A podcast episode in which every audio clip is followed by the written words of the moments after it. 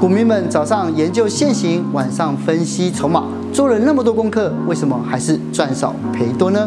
啊，像这种量缩就是一个基本上的买点，轻轻的一推，它就会往上走。老手基本上在这一块会输钱，会输在这一种反弹，但是看走眼了。今天我们就找来有二十八年实战经验的阿鲁米，他不只要拆解能让赢家长期获利的赚钱方程式，教你解读量价关系，准确判断行情。一起来看看他是怎么做到的。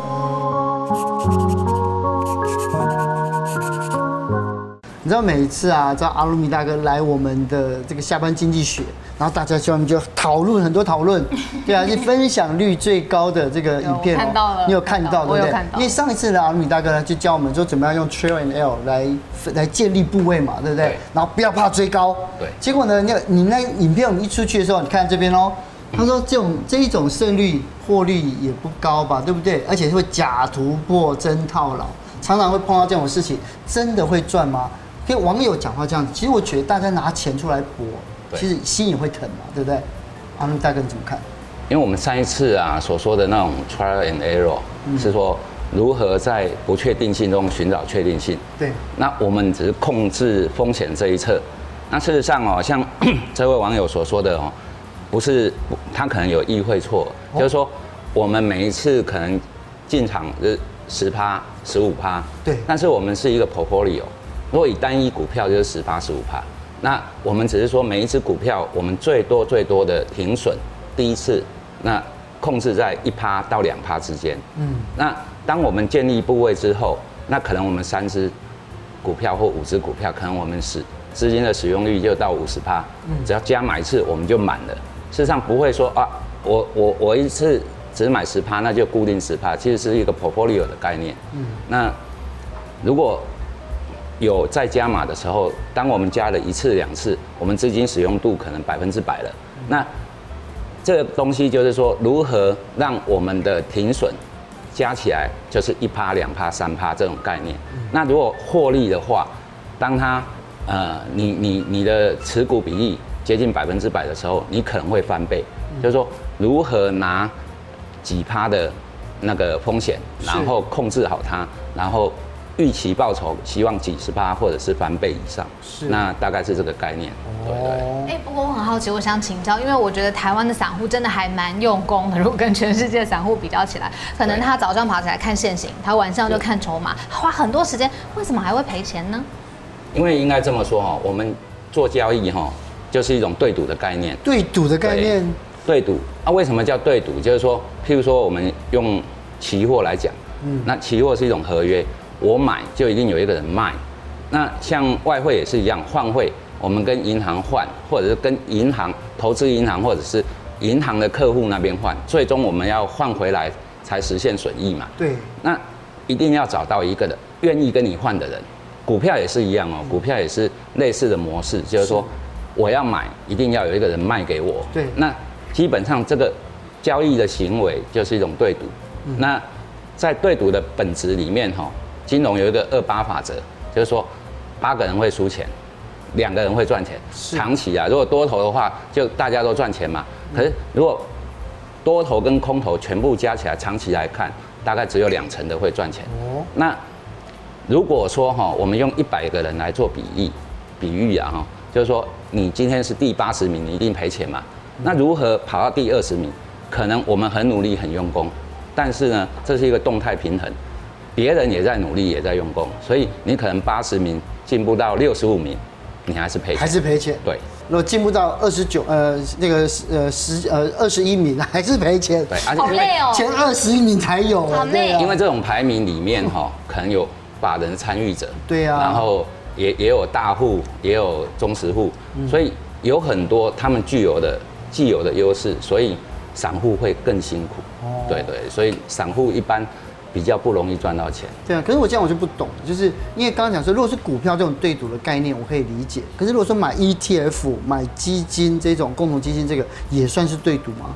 对，就是说在当下哈，我们我们讲当下的交易行为。如果我们要买股票，对，一定有一个人要卖给我们。对啊。但是市场的组合里面，譬如说我做 E T E T F，或者是说做存股，那我跟谁买股票，可能参与者是一个投机的人，哦那我只是跟投机的人买股票，但背后的原因有很多种。可是，在当下的交易行为，如果没有找到一个对家，那我就变成挂涨停或者市价，我一样买不到嘛。对。所以在当下的交易行为就是一种对赌，我看好它，一定会有一个看空它，或者是觉得它不好的，是，然后卖给我。所以当下又是一个平衡的状态，那就是一个对赌的本质。是。对对。所以做交易就是对赌的本质。嗯。对。那我很好奇，因为很多赢家都会希望有一个长期获利的模式嘛，那也会希望听听看你所谓的赚钱公式，你有没有什么可以跟大家分享的？呃，就是说我们哈上次讲到的是一种实战的方式，对，那我们是实战派，不是那种分析师，所以我们要赚钱，要赚谁的钱？叫赚对手的钱，在对赌的架构里面，我们要赚对手的钱。那对手就是股市哦。对对对，股市就是我们跟谁买股票这样子，在一个一个。呃，pool 里面这些参与者彼此来对赌，嗯、那这种对赌的概念哈，我们可以有一个呃赚钱的公式，欸、就是说把它，你要赚谁的钱就赚对家的钱。嗯、那赚钱的公式就是你的期望值乘以资金周转率。嗯、这资金周转率哈，呃，就是你的交易交易的 style，就是我做长线，那资金周转率就很低。嗯，我如果我做短线，资金周转率就很高，但是相对的。短线的期望值是很低的，嗯，那长线的期望值就很高。那我们再把它分拆成胜率跟风暴比。那主要我们来探讨这一块，如何在这排名里面，我们来提高我们的优势。嗯，那这些东西就是说，呃，如何去寻找一些工具啊，或者是一些概念的东西，来提高我们的胜率。是。其实，因为我我我常常在看很多的财经新闻啊，他们就说，其实大部分人都看的都是投报率嘛，对不对？就是报酬率嘛。可是我今天听到这个期望值，其实对我来讲是很很遥远的。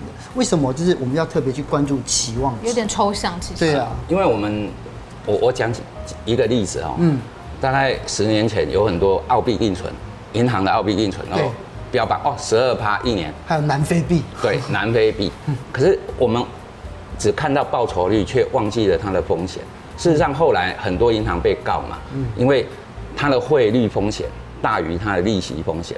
其实存股也也有类似的东西，就是说，也会对，比如我要赚的是呃股息，结果赔了价差，那整个 portfolio 一算赔钱。嗯，所以这个东西就是说，我们在看东西的时候，只思考到报酬率，没有思考到风险那一端。嗯，那整个。portfolio 不一定会赚钱，嗯，那期望值就是说，我们如何把风险那一侧也加进来，然后整体来看，嗯，啊，这样子才能够真正赚到钱，对对对，大概是这样。我在看这个公式的时候，我特别有注意到，就是里面有一个胜率，还有风暴比才是期期望值，这各自代表什么意思啊？就风暴比哈，就是说哈，呃，我们。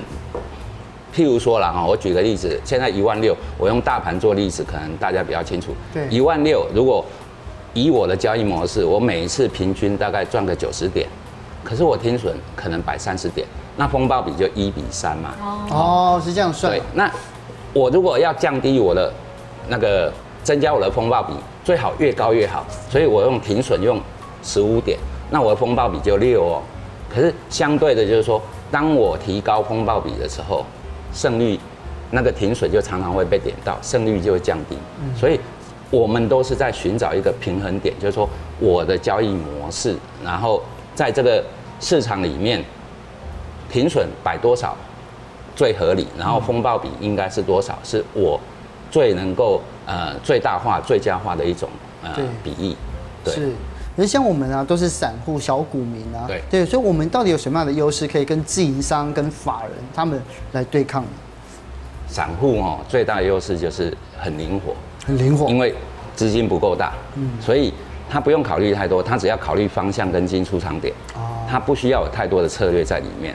那法人就不一样了哦，那那大户考虑的可能也更多，是，譬如说我们在做交易的时候，你可以任何一档股票，散户都可以进出场。可是我们不行，我们我们建完了之后可能十分钟了，那被我们一推推到很远的地方，那我们不晓得要卖给谁，那这种时候我们会有一个流动性风险。是，那所以散户最最棒的地方就是当他看得准的时候，嗯，他可以比较大部位或者说大比例的资金，譬如说我有一百万，或者我有两三百万，那我可能一次买个一百五十万。可是当你有一亿的时候，就不是这样子玩嘛。是。当你有十亿的时候，更不是这样子玩。所以散户它的优势在于灵活。嗯。啊，所以如果呃你是散户，那应该善用你的。优势，你知道我很喜欢看武侠小说，武侠小说里面通常每一个招式啊，它通常都有连贯的，都有连贯的，所以呢，就你，你就说你十五招，你你知道你只学了三招，嗯，你是不一样的哦。但是如果说你十五招学会之后，那三招的发挥的威力也不同，更大，会更大，对，没有错。那之前教了 trial and error 嘛，对不对？如果跟这个结合起来，它有什么样的关系呢？我们在上一集所说的那种 trial and error，就是说。我们一定要有部位在里面，嗯，可是我们部位在里面，一旦有了，接下来呢，就看着它跑嘛，不能嘛，哦，不能，所以我们要追踪市场。那我们今天，呃，就是说如何提高胜率，在胜率要能够达到一定的程度的时候，我们如何优化它？那我们在追踪市场有很多种方法，可能透过指标啊，可能透过你的呃一些制作的工具。然后克制化的东西，然后来提高它的胜率。那我们今天可以介绍一个，就是追呃具体的方法，就是说呃量价关系。嗯，好，那我们来解释一下如何追踪这个市场。你刚刚说量价关系，这个其实是有一个什么通则来辅助？你说你判断这个所谓的量价关系，然后整体提高胜率吗？对，就是说我们如果说已经建立了部位，那我们在追踪市场的同时，就是说。要注意它的风险，那风险来自于哪里？来自于我们方向的判定。嗯，然后譬如说，刚才有那个网友说突破到底是真的还是假的，我们也可以透过这些量价关系来做一个确认。是对。那量价关系里面，大概多头的架构就是量涨，然后哎价增，价涨量增。哦。然后它回档的时候是价跌，它一定要量缩。嗯。那空头刚好颠倒。那这个东西哈，可以用人性去解释它，就是说，多头的时候，我们大家就抢着买，嗯，可是呢，当它回档的时候，卖的人不愿意卖出，那也没有人敢追。那我们在做交易，其实说反市场交易的概念，就是说我们要跟人性相反，是，当它掉下来的时候，那大家不愿意再卖出的时候，这时候推动往上推动的力量。轻轻的一推，它就会往上走。嗯，所以当它如果说，呃，回档多头走上去之后回档，然后开始量缩的时候，买点就出来了。哦，对对，啊，所以我们可以透过这种呃量价关系的模式来判定我们自己的部位是不是安全。哎，大概是这个样子。是，可是我这样看啊，无论是多头的形态回档啊，什么空头的这样。其实我这样看的话，其实还不太了解。有没有什么例子可以让大家清楚的？可以，我们来举一个例子。嗯，就是，譬如说这个这一支是爱普，好，那这个爱普哈，我们呃可以看到啊，之前它都是完全一个没有量的一个走哎走法。对。那之后哈，它开始在这量有量了，对，而且有往上突破一个区间。我们今天呢，除了讲量价关系哈。也来看一下所谓的股票箱，那在这里突破了之后，它的量就出来了。嗯，好，这里的量就出来了。是，像这种我们有一个定义，就是说量能激增，量跟能都激增。所谓的能就是它的呃价格往上突破的一个速度。是啊，那个量能激增，那这个地方基本上就是一个买点。哦，那如果说我们错过了这个买点。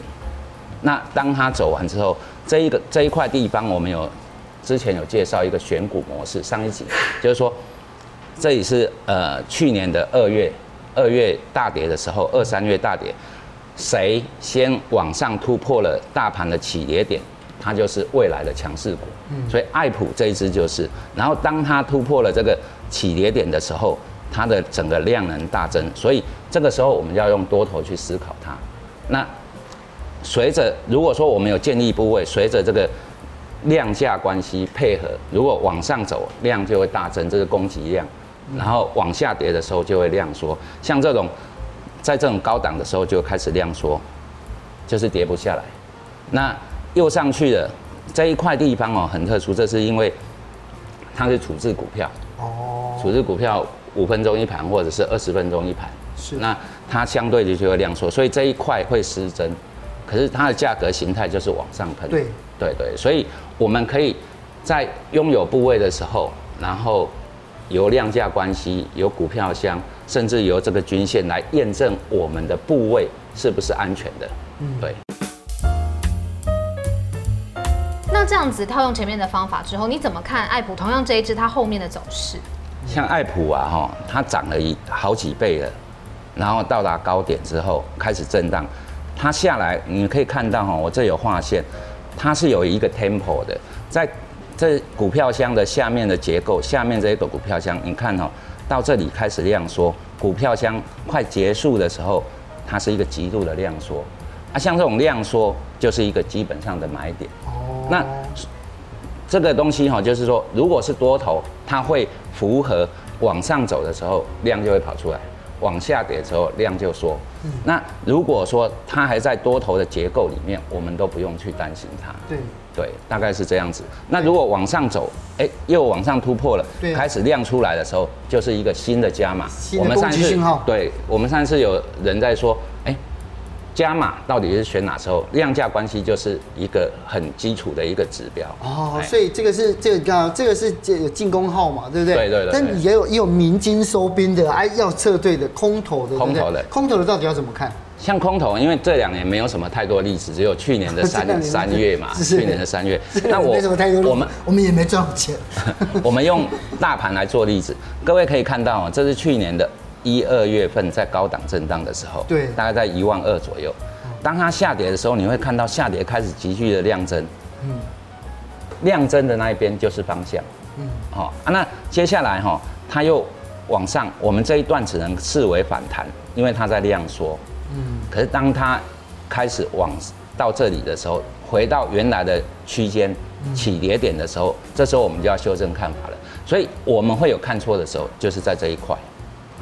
就是从山谷上来这一段，对，因为它反弹的实在太太凶了，哦、所以老手基本上在这一块会输钱。对，死在半山腰的嘛。对对对，对会会输在这一种反弹，但是看走眼了，它反弹比预期中的更强。对，哦，啊这一块，那又上去了之后，我们就要调整心态，嗯、然后从量价关系来看，它在这里收敛的时候，嗯，它往下跌。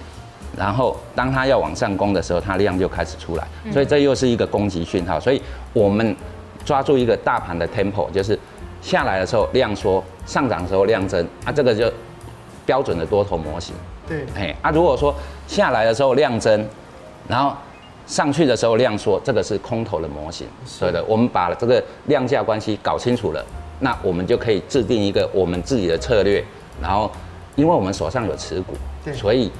一定要有这种策略性的架构，帮我们把持股框架好，增加我们判断风险的一种优势。嗯，大概是这样。哎，可是你一直跟我们讲量价关系，好像真的是一招打遍天下吗？它会不会有的时候有一些陷阱，或者是需要特别注意的地方要调整？我们所有的判断的模式啊，哈，都不是百分之百的嘛，所以这就是为什么我们要架设停损的原因。那我们控制好风险那一侧，那就可以。事实上，我们交易哈有一个交易的概念，交易不是在求胜，而是在求败。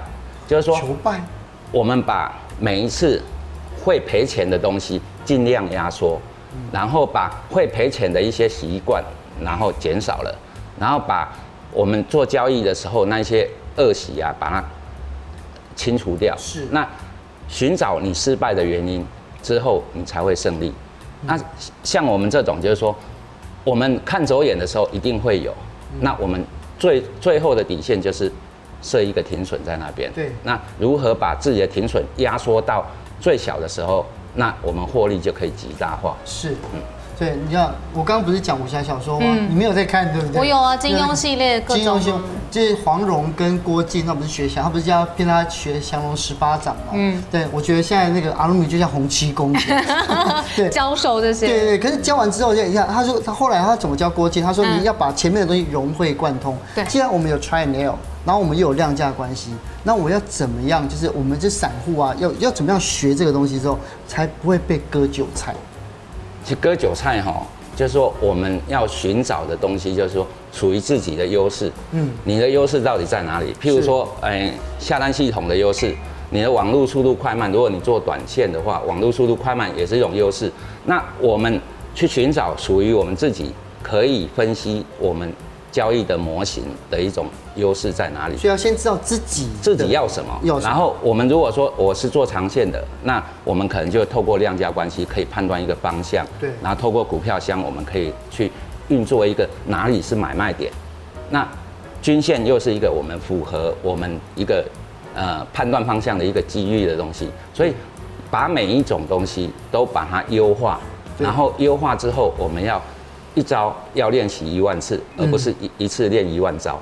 那只要把那一招练一万次之后，那财富自由的路就很快了。哦，对。实际上，每次我在看，我听阿鲁米大哥讲的时候，我就想说，其实股市感觉上就是它有很多很多需要了解的。希望呢，下次我们再多多跟两招学起来。两招，对不对？那咏春拳是三招，学了三招差不多。练一万次。